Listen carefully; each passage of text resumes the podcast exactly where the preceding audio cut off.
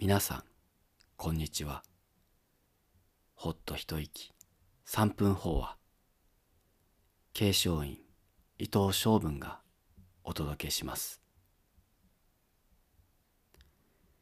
新緑の爽やかさも薄らぎ少しずつムシムシと梅雨の気配を感じられるようになってきました。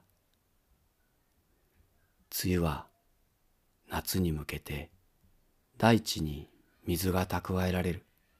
大切な時です。そんな水は雨として雫で降ってきます。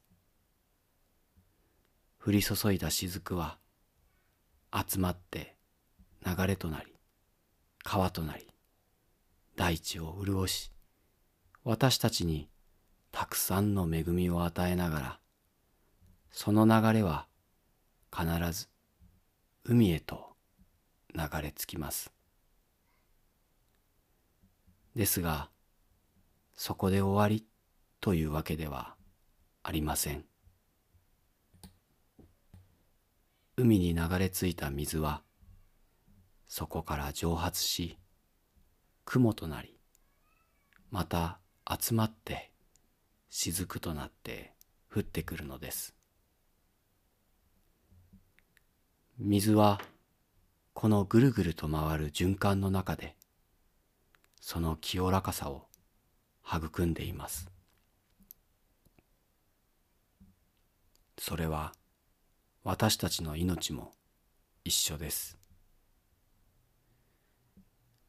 私たちの体の70%はその清らかな水でできています。言うなれば私たちの体はすでにその清らかな循環の中に命を育んでいるのです。6月はそんな清らかな命が満ちるときその潤いを大切に感謝して受け止めたいものです。